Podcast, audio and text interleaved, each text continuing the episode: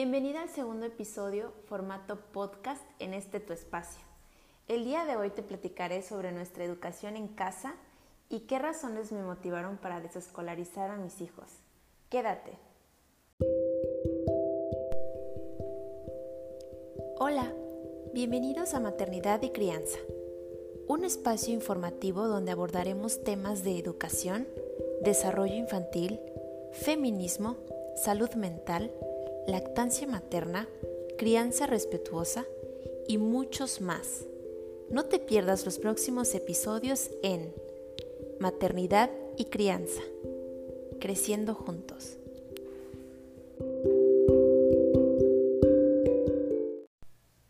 En estos tiempos de COVID me he dado cuenta de todo el estrés que tienen las familias, toda la frustración y todo el cansancio que tienen ahora tratando de realizar las tareas que manda la escuela. Eh, se está intentando reproducir la escuela en casa, algo que se, me hace demasiado torpe y, e, e ilógico aparte de todo, porque no podemos comparar la estructura de una escuela tradicional en donde hay muchísimos maestros, docentes enseñando donde pues la estructura es diferente, en donde tienen un horario ya establecido y nada se parece a la escuela, a la vida real.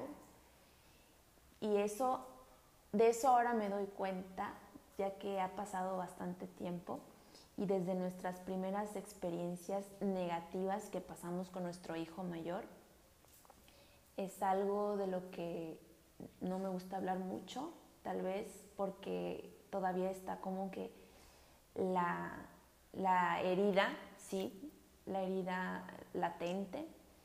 Y es algo que lo he platicado solamente en grupos y con amistades y seguido lo platicamos con mi pareja al ver todo, todo nuestro cambio, ¿no? Pero yo me di cuenta de, de que el sistema educativo no solamente era ilógico con la enseñanza, sino también era un tanto violento a, la hora de enseñar. Me topé con muchísimos, muchísimas maestras, eh, visité muchas escuelas queriendo investigar y lamentablemente el lugar en donde vivo mm, no se tiene como, como referencia una crianza positiva y una, una crianza respetuosa.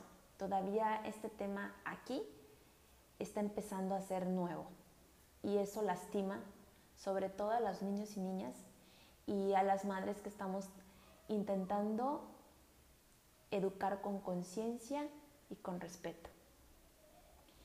Y les decía que hace muchísimos años, hace como dos o tres años, yo ya me planteaba esto a raíz de una serie de experiencias negativas que tuve con mi hijo. Y la verdad es que nosotros en ese momento no nos dimos cuenta. Yo tengo una carrera en psicología educativa, pero básicamente les podría decir que un 60% de lo que yo sé lo he aprendido actualizándome, leyendo, buscando información y alimentándome, nutriéndome de esta información basada en evidencia, en evidencia científica y sobre todo de eh, psicólogos de referencia, ¿no? que tienen esta mirada hacia la infancia, pues respetuosa eh, y, y que les dan esa voz a los niños que no se la hemos dado históricamente.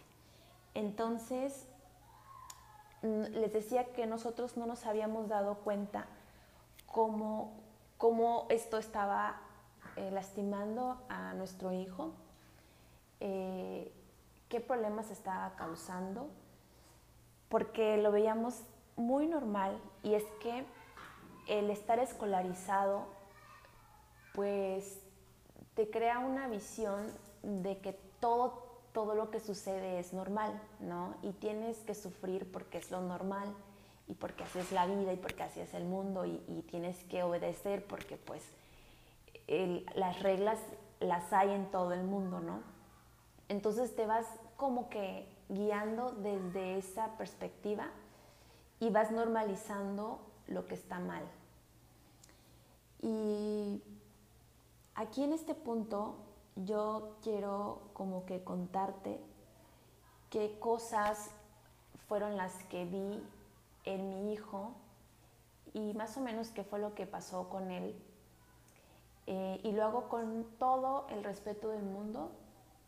Voy a tratar de omitir las cosas más desagradables, pero sí me gustaría compartirlo porque eso nos motivó a estar ahora en un proceso que es tan sanador y tan liberador que no lo cambiaría por nada, ¿no? Entonces, em, bueno, yo a Mateo lo eh, escolaricé desde que estaba muy pequeño, desde que apenas empezó a caminar y mi hija, mi segunda hija, mucho más pequeña, de meses. Y el motivo por el que yo escolaricé a mi hijo mayor primeramente fue por el trabajo, fue porque mi horario había cambiado, porque era mamá soltera en ese momento, porque eh, era lo normal, ¿no? Trabajar y guardar a tus hijos en una guardería, ¿no? Entonces, pues empecé a buscar una guardería, la que fuera, la que estuviera cerca por economía y por tiempo, y lo metí. Ahí básicamente no hubo tanto problema porque como eran tan pequeños, ahí le daban em, prioridad al dormir, al jugar, al comer, al hacer manualidades y como que no hay una cierta presión, ¿no? Se entiende que son bebés aún. Entonces, pero mi problema fue cuando cambié a mi hijo a un, a un centro educativo privado. El primero era de gobierno entonces cabe mencionar eso también porque más adelante les voy a platicar, eso es muy importante. Eh, nosotros cambiamos a, nuestro hijo a un centro educativo particular y tontamente nosotros pensando que lo porque lo pagas es mejor, ¿no? Y, y, va a estar más cuidado y etcétera. Pero, pues, de entrada es una escuela como de niños grandes, pero en, en mini, ¿no? Como eh, una preparatoria, pero en mini. Hay demasiadas reglas que yo, bueno, hasta ahora yo las, yo las, las recuerdo y me da, no sé, como, como miedo y me da preocupación de que haya niños todavía estudiando bajo ese régimen, ¿no? Y es que nosotros nos empezamos, empezamos a notar en Mateo cierta apatía en cuanto a jugar. Em, el juego pasó de ser mm, como algo para concentrarse. Bueno, él se concentraba, pero pasó de eso a hacer las cosas como muy, muy mecanizado, como que esperaba que siempre hubiese una instrucción para poder jugar, por ejemplo. Empecé a notar en mi hijo también que, se, que estaba como eh, disperso, como que no, no estaba eh, presente. también noté cierta conducta como de, como de rebeldía, como de no estar de acuerdo siempre en todo, obviamente más desbordes emocionales y los desbordes emocionales eran más duraderos. Y, y pues por ahí tengo algunos videos que grabamos pues en, en, familia, eso se queda en familia. Y yo me veo muy serena, me veo muy tranquila estando al lado de mi hijo, pero él se ve como súper descontrolado y súper fuera de sí. Em, después de eso nosotros intentamos saber qué es lo que estaba pasando. Eh, hicimos citas y, preguntamos y no nos decían pues que era, que era algo que debería alarmarnos, ¿no? Pero después de esas citas, de las primeras que nosotras, nosotros hicimos, llegaron otras citas por parte de la escuela, por conducta, por, por cuestiones de desobediencia, por no esperar turnos, por ejemplo, por no compartir. Y hasta ahorita pues esto se me hace muy desafortunado, ¿no? Que, mi hijo lo haya tenido que vivir.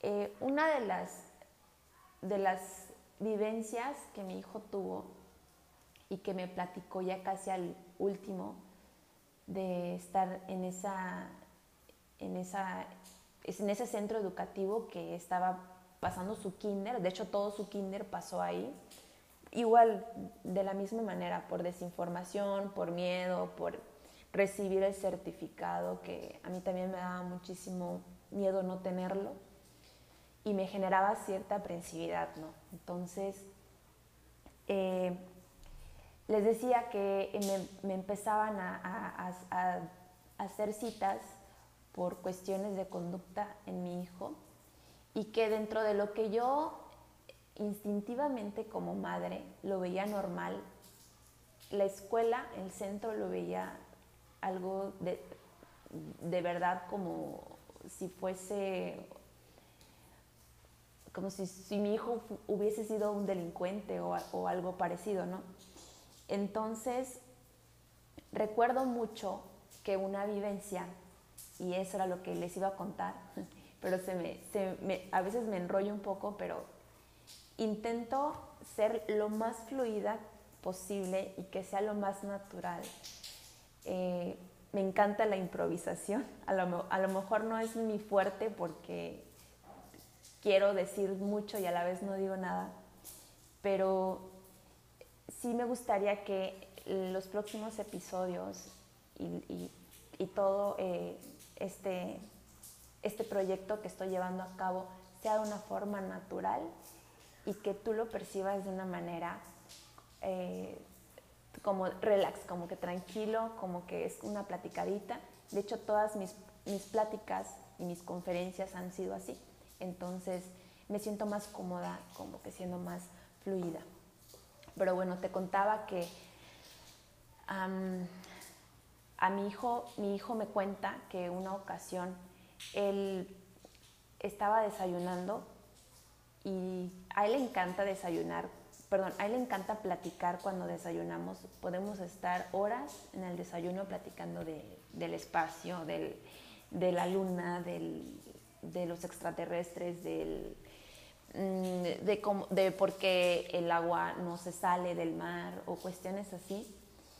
Y en esa ocasión me, contó Mateo que pues estaba platicando con sus compañeros y por estar platicando, pues no terminó su desayuno. Y una de las reglas básicas del centro era desayuno de tal a tal hora. Y se dio cuenta Mateo que todos empezaron a levantarse, pero él todavía tenía comida, ¿no? Entonces quería terminarse la comida. Y la educadora, su maestra en ese, en ese tiempo, eh, lo levantó en contra de su voluntad. Y me contó que él se quiso agarrar de las paredes de, de la salita donde comían para poder terminar su plato de comida, porque sabía que si no se lo acababa, después tendría hambre y no le darían más. Entonces se aferró a la pared y pidió, por favor, le dieran un poquito más de tiempo para poder comer. Y tajantemente le dijeron que no. Lo subieron al aula y estando en el aula eh, empezaron a pintar.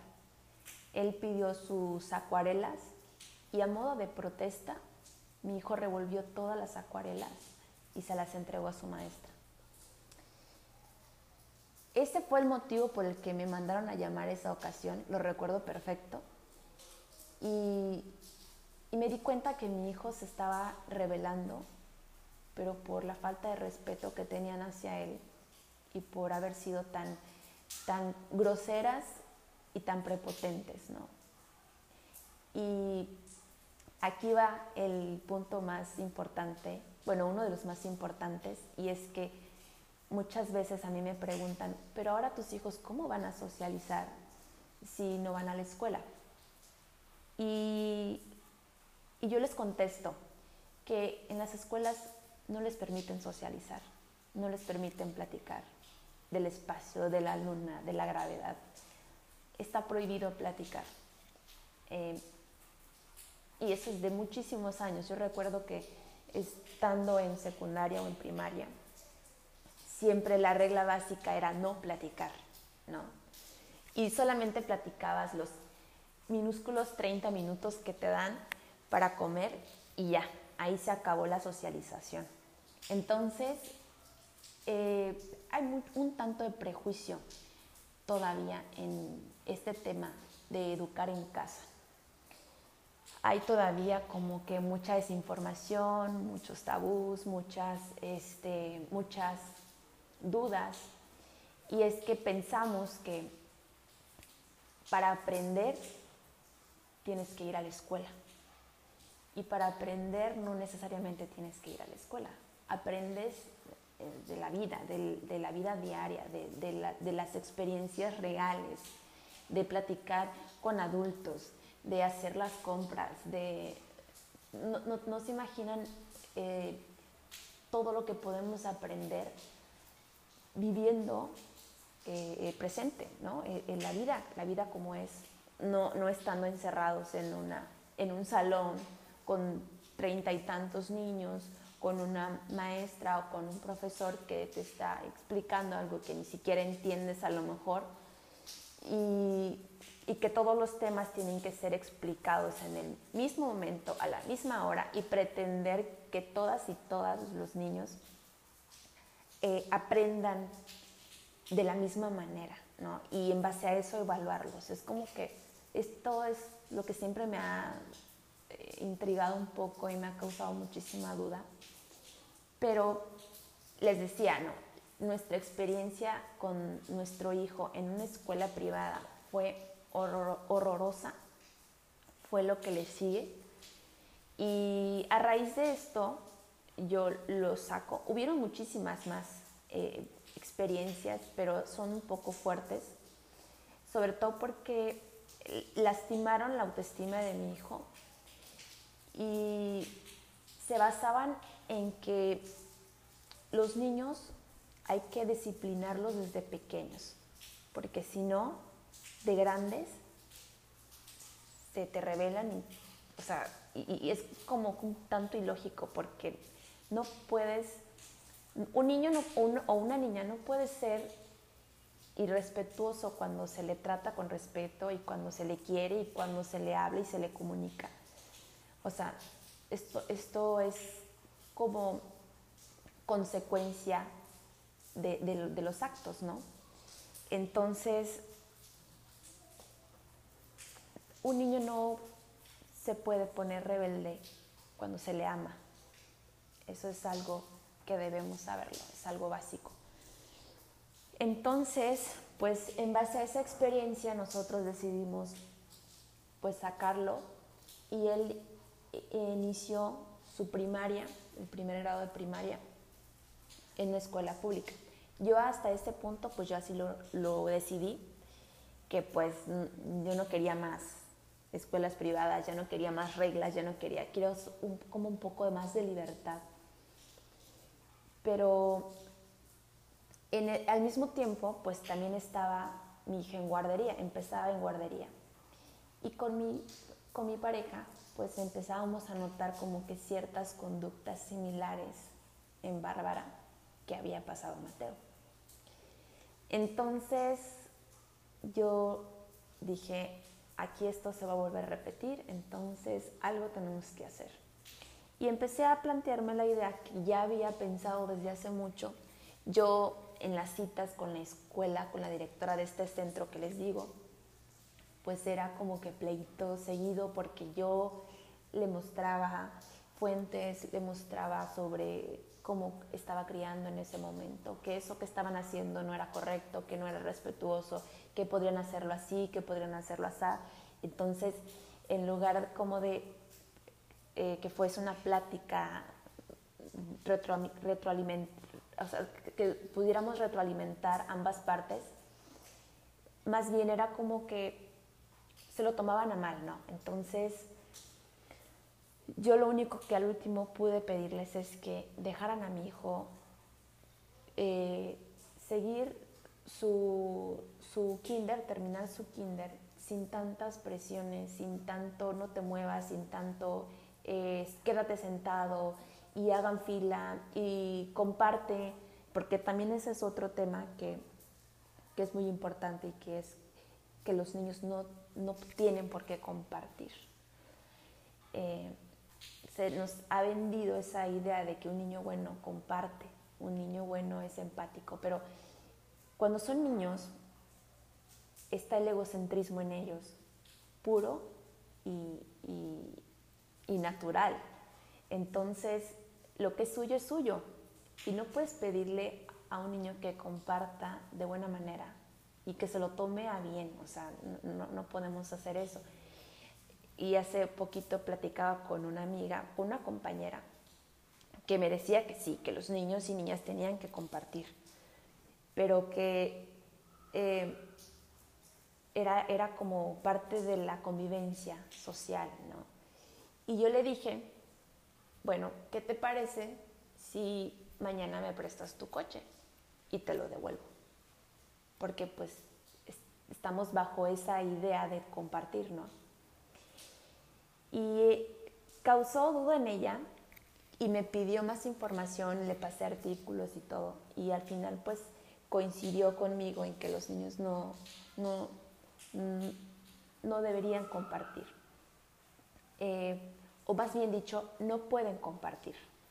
Ahora, que si tú como papá o como mamá tienes una relación eh, con, tus, con tu alrededor de ser una persona empática y que das sin, sin recibir nada a cambio, a lo mejor ellos imiten esa, esa conducta como reflejo, ¿no?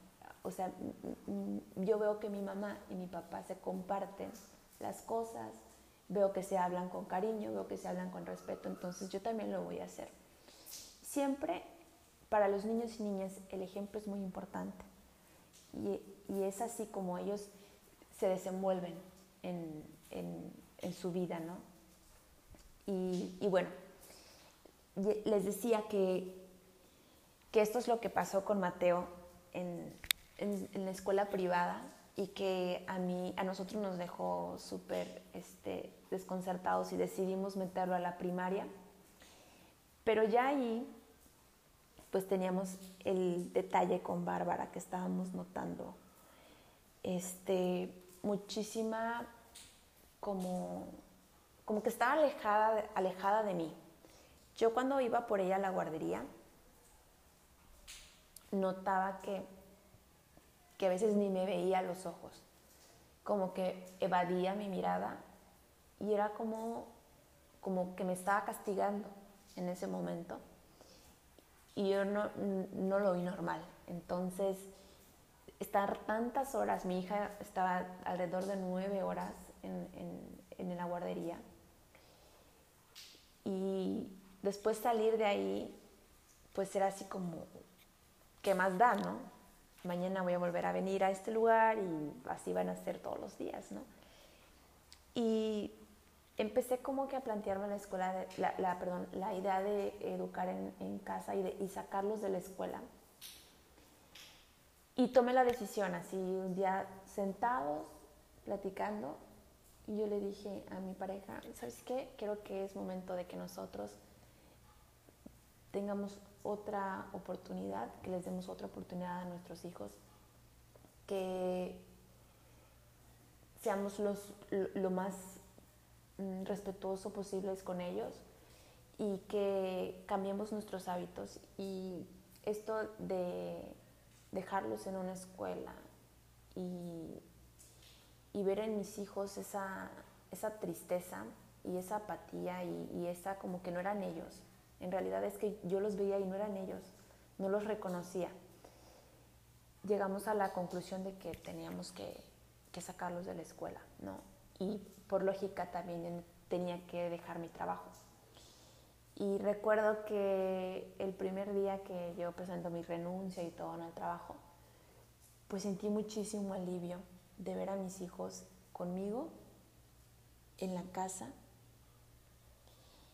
Y me acuerdo que el primer día que estuve con ellos nos levantamos y lo primero que hicimos es abrazarnos sin tener que apurarnos para ir a la escuela, sin tener que estar como estresados de la rutina del día al día. Y nos abrazamos, cantamos y eh, eh, hicimos el desayuno. Desayunamos tranquilamente, platicamos muchísimo con Mateo y después se pusieron a jugar y después pues, nos organizamos y todo. Y desde ese día, que fue el, el 15 de diciembre, si no mal recuerdo, parece que ahí lo tengo anotado, desde ese día yo he notado en mis hijos un cambio emocional brutal que es necesario que yo lo comparta, es necesario que yo comparta esta parte que estamos viviendo. Y ahora todo lo que pasa es como más orgánico, como que le damos el tiempo que tiene que ser. No hay prisas, disfrutamos muchísimo el, aprendizaje que, que, está pasando. Ahorita estamos en un proceso de desescolarización porque es vital después de estar tantos años escolarizados y sobre todo para mamá y papá es más difícil esta parte porque estamos tenemos tan metido en, nuestra cabeza las normas de la escuela que creemos que nuestros hijos no van a aprender nada estando en la casa y que y empiezas a pensar lo peor que tu hijo va a terminar siendo un vago o no va a aprender nada y te empieza a dar como miedo, ¿no? Entonces todo, eso, todo ese proceso nosotros lo estamos viviendo. Obviamente ahorita ya llevamos meses, más de medio año, y la verdad ahora veo que las cosas que Mateo y, y que a Bárbara les interesan viene desde una, desde, desde una necesidad propia. Y aprender cosas así es lo mejor, es, es lo más, mmm, lo que más te nutre. Por ejemplo, Mateo a veces me hace preguntas súper este, difíciles, que no todo yo lo sé, pero tenemos el internet, tenemos este, nuestro material y podemos hacer muchísimas cosas. Y a veces me pregunta cosas como por qué las estrellas brillan y yo en ese momento eh, me pongo a investigar, se lo explico, vemos un video y después dibujamos o creamos un cuento de lo que acabamos de, de escuchar y de aprender. Y después escucharle decirme semanas después, oye mamá, ¿te acuerdas que me dijiste cuando las estrellas brillaban era por esto y esto? Y verlo a él que de verdad lo comprendió, que no lo mecanizó, que no, no, se, lo, no se lo aprendió, sino que lo comprendió realmente, es, es sanador, es, eh, me orgullece bastante que él quiera aprender y la curiosidad vuelve otra vez, la creatividad en Mateo vuelve otra vez y también lo digo por Bárbara, el jugar, el querer jugar, el poder subirse, bajar, correr, sudar, jugar con agua, jugar con jabón, hacer espumas, este, hacer burbujas. Mm, es como que es parte de ser ellos, ¿no? Y que tu adulto de referencia te lo permita, creo que es lo más significativo en la vida de un niño. El juego libre, el al acostarse, al ver, el ver películas en familia, en cocinar juntos, en ayudar en las cosas del, de la limpieza. Y creo que ahorita, como que el, el tema del COVID, que es, un, es desafortunado, para mí ha sido como que un reencuentro con mi familia, ha sido como un reencuentro con mis hijos, sobre todo con mi hijo Mateo, que él ha pasado, ha tenido muy malas experiencias en la escuela y que ha dejado ha dejado huella en él.